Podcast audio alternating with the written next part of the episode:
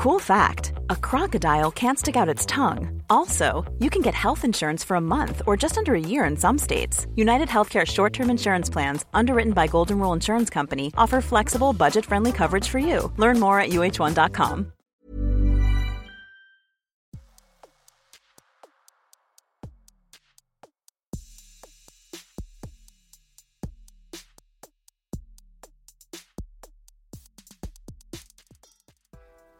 M'as-tu vu le podcast de cette personne-là qui n'est pas personne?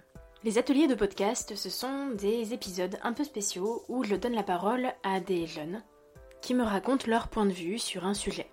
Pour vous replacer un petit peu dans le contexte, pendant l'espace de deux heures, nous avons parlé avec des collégiens et des lycéens d'établissements de la ville de Brest sur la question du cybersexisme. L'épisode que vous allez entendre est le fruit de leurs réflexions, de leurs mots, de leurs opinions. Alors, installez-vous bien, socialisons et écoutons. Euh, bah, on- du coup, on est une classe de seconde euh, du Puy de l'Ôme. Et euh, bah, du coup, moi, euh, c'est Sacha. Moi, c'est Angela. Et moi, c'est Cassandre. Ok, enchantée. Euh, J'ai une question très vaste, très large. Donc voilà, vous dites euh, tout ce que vous voulez.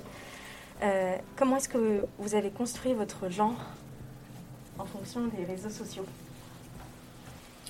Je vous fais confiance en Latis, je sais que vous allez pouvoir répondre. Ah. Euh, du coup, moi, mon genre, donc déjà, j'ai eu plusieurs euh, crises de genre parce que euh, à l'adolescence, je me suis demandé si j'étais réellement une fille et ce que représentait une femme, du coup.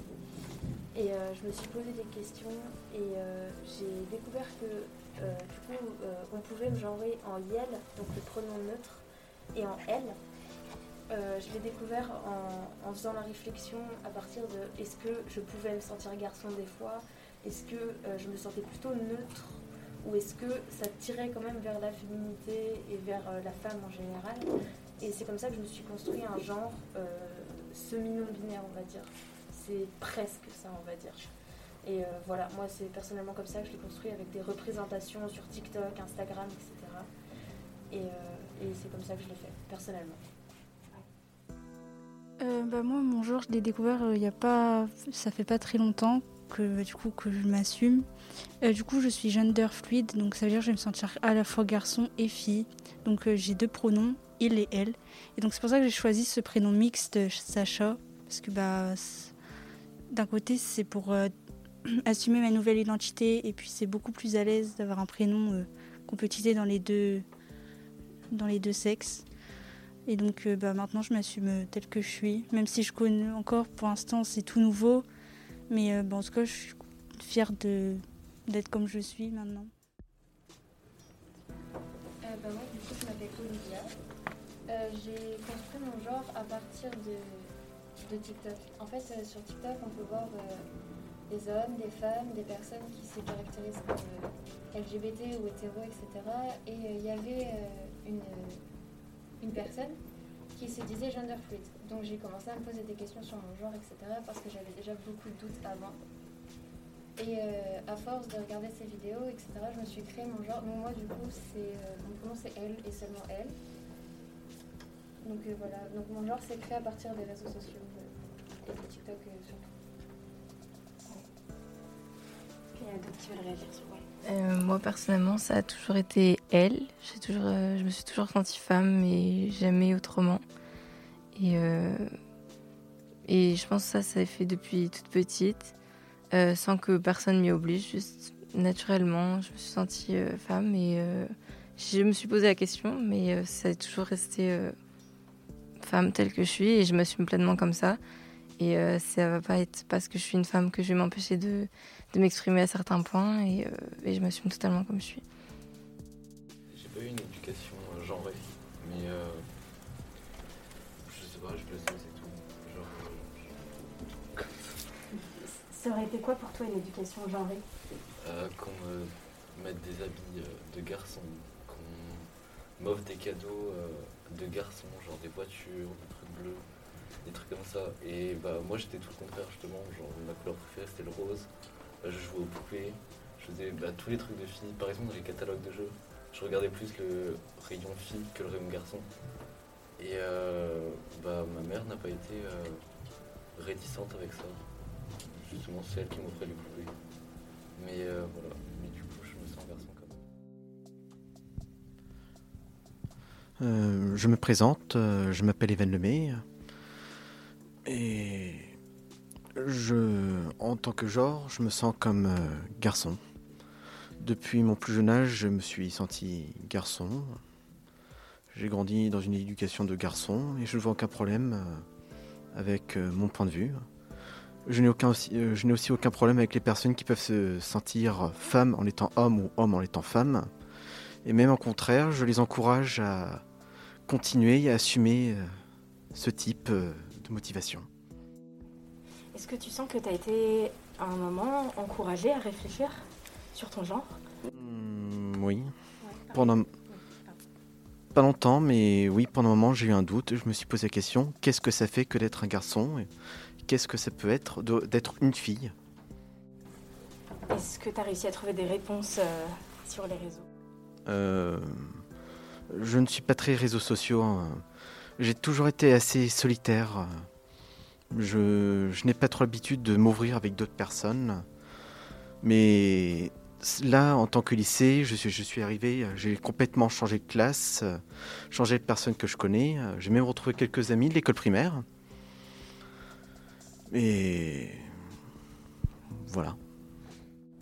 Est-ce qu'il y en a d'autres qui veulent réagir ou sinon plein d'autres questions Euh, Est-ce que euh, c'était plus facile, enfin je pense euh, par exemple à, toi, euh, est-ce que c'était plus facile sur les réseaux sociaux de se montrer autrement et de peut-être repartir à zéro par rapport à quand on est dans une ville? Bah pour moi, oui, en tout cas. C'est vrai que sur les réseaux, bah, je trouve qu'il n'y a pas toute la pression du regard des gens. Donc c'est vrai que j'arrive plus à m'assumer sur les réseaux. Mais maintenant, grâce au soutien de, du coup, de mes amis, bah, en fait, euh, je fais face aux critiques et aux regards. Et puis bah, je me dis, de toute façon, euh, bah, je suis telle que je suis. Si les gens ne l'acceptent pas, bah, tant pis. Ça, pour moi, bah, ça ne changera rien de toute façon. Donc euh, ouais, si, c'est vrai que bah, les réseaux, ça change quand même quelque chose.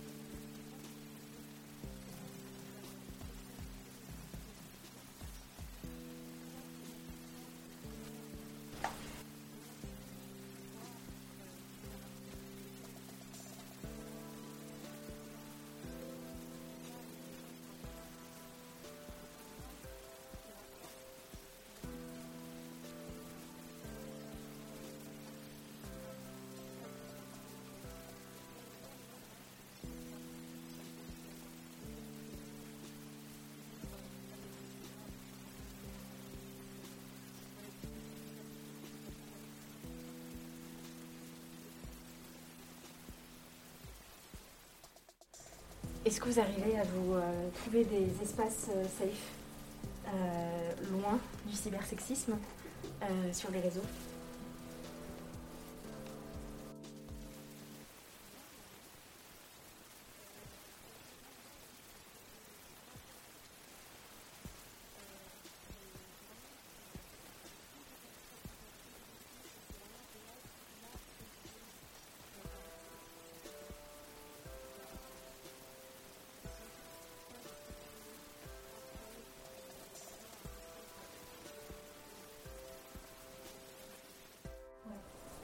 D'autres euh, ré- réseaux où il...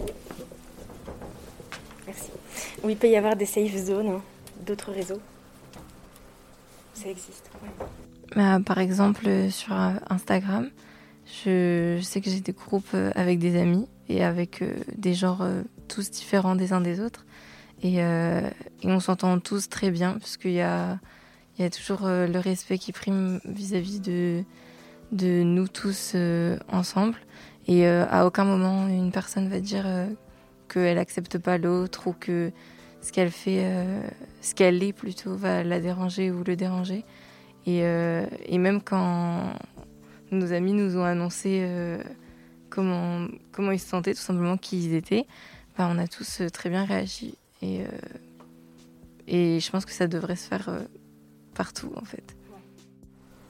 Et hum, est-ce que vous sentez qu'il y a une certaine solidarité, sororité euh, entre les personnes euh, qui ne sont pas dans la norme, notamment des gens? Euh, Oui.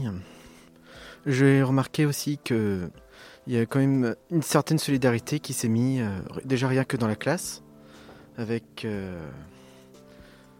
Camille, Olivia, Edwin aussi eux, ça se voit, euh, ils sont fiers de leur genre, tout ça. Sacha aussi. Et moi-même, euh, déjà à l'école primaire et au collège, on n'avait pas ça, c'était très tabou, mais là, quand je suis arrivé, euh, bon, je le dis très clairement, c'était quand même une claque. Je m'attendais pas du tout à ça, mais d'un certain côté, je suis quand même assez fier d'avoir ça dans la classe, aussi bien dans ce genre. Ce que vous avez vécu au collège, qui peut être très problématique, très traumatisant, traumatisant. Est-ce que euh, vous vous êtes dit à un moment que peut-être ça pouvait continuer au lycée Comment passer à autre chose? Comment on continue à vivre euh, bah, Pour moi, personne, oui, parce que j'ai eu une étape au collège qui était trop, trop compliquée entre le harcèlement, etc. Et c'est même à cette époque que j'ai commencé à me poser des questions sur moi, si j'étais vraiment une personne à part entière, si j'étais euh, bah, moi tout simplement. Du coup, en arrivant au lycée, j'ai peur que ça continue ces questionnements, euh, la peur des autres, la peur de moi-même même parfois. Et en fait, euh, en arrivant dans la classe, déjà je connaissais Camille et euh, Joy, qui est une amie à moi depuis qu'on est toute petite. Et bah, en fait, en arrivant, bah, j'ai rencontré plusieurs personnes, Edwin, Sacha, Vicky, etc. Et bah, en fait, la classe est très ouverte d'esprit, elle fait attention aux autres. Si par exemple une personne va pas bien, il n'y a pas seulement euh, son ami qui va s'inquiéter, il y aura même très beaucoup de personnes à la classe. Parce que par exemple, si une personne est malade et qu'elle ne vient pas pendant plusieurs jours, bah, euh, ils vont venir poser des questions, ils vont s'inquiéter, ils vont venir voir. Donc en fait, euh, en arrivant au lycée, c'est pas du tout le même monde qu'au collège. Parce qu'au collège, les gens sont méchants et bêtes. Alors quand on arrive au lycée, on arrive dans une autre partie du monde, dans une autre sphère, entre guillemets. Genre, au lycée, j'ai ma bulle entre guillemets, où je me sens à l'aise, je suis bien, je, rigole, je viens, alors que bah, au collège, je faisais pas du tout ça, j'étais juste seule, ou alors avec une personne et, j'allais juste pas bien. oui, le lycée, euh, c'est beaucoup mieux et on se sent plus à l'aise.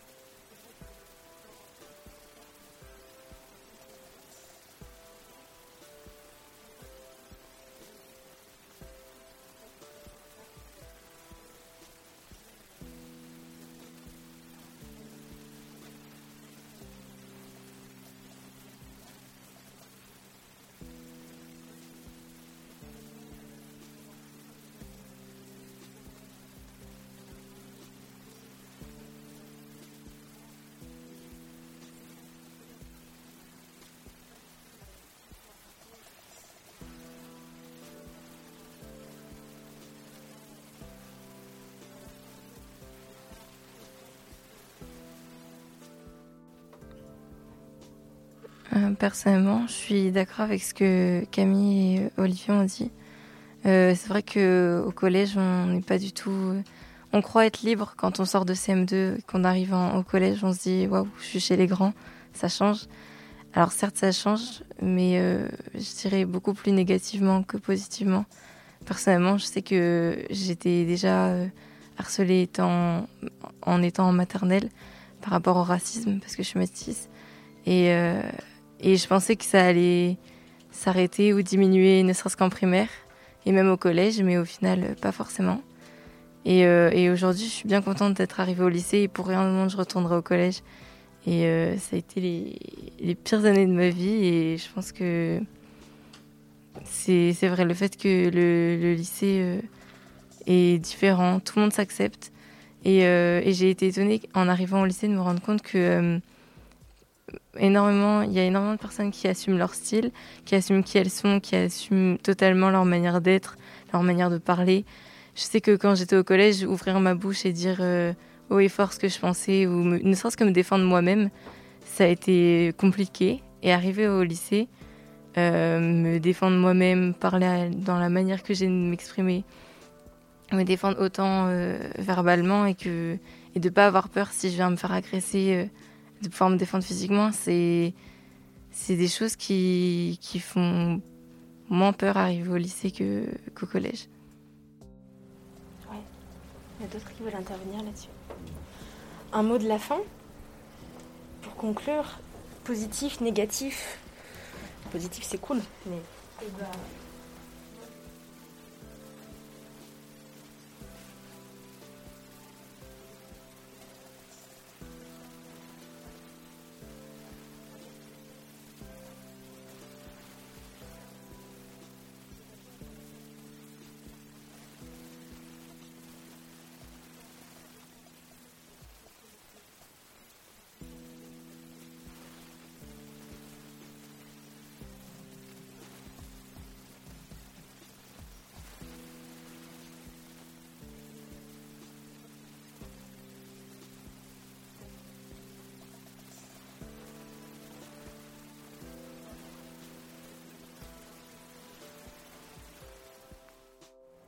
euh, moi je vais rajouter que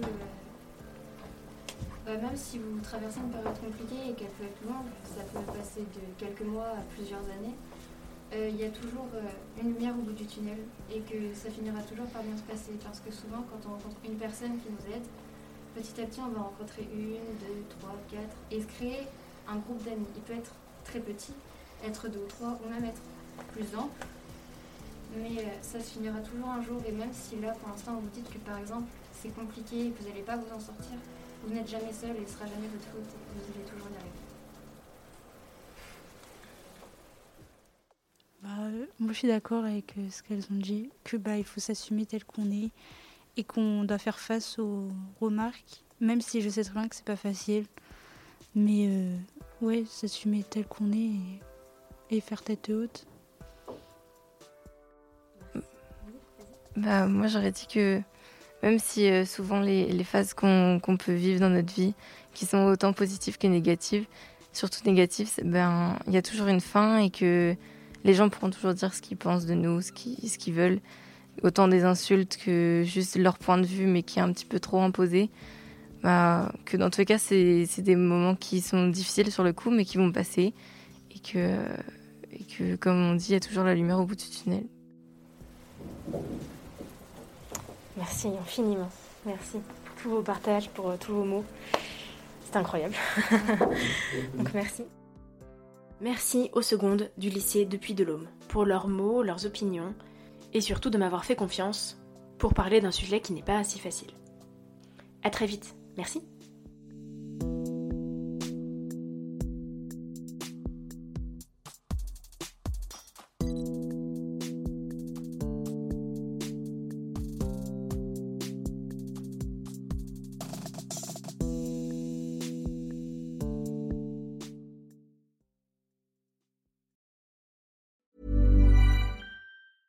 Mom deserves the best, and there's no better place to shop for Mother's Day than Whole Foods Market. They're your destination for unbeatable savings, from premium gifts to show-stopping flowers and irresistible desserts. Start by saving 33% with Prime on all body care and candles. Then get a 15-stem bunch of tulips for just $9.99 each with Prime. Round out Mom's menu with festive rosé, irresistible berry chantilly cake, and more special treats. Come celebrate Mother's Day at Whole Foods Market.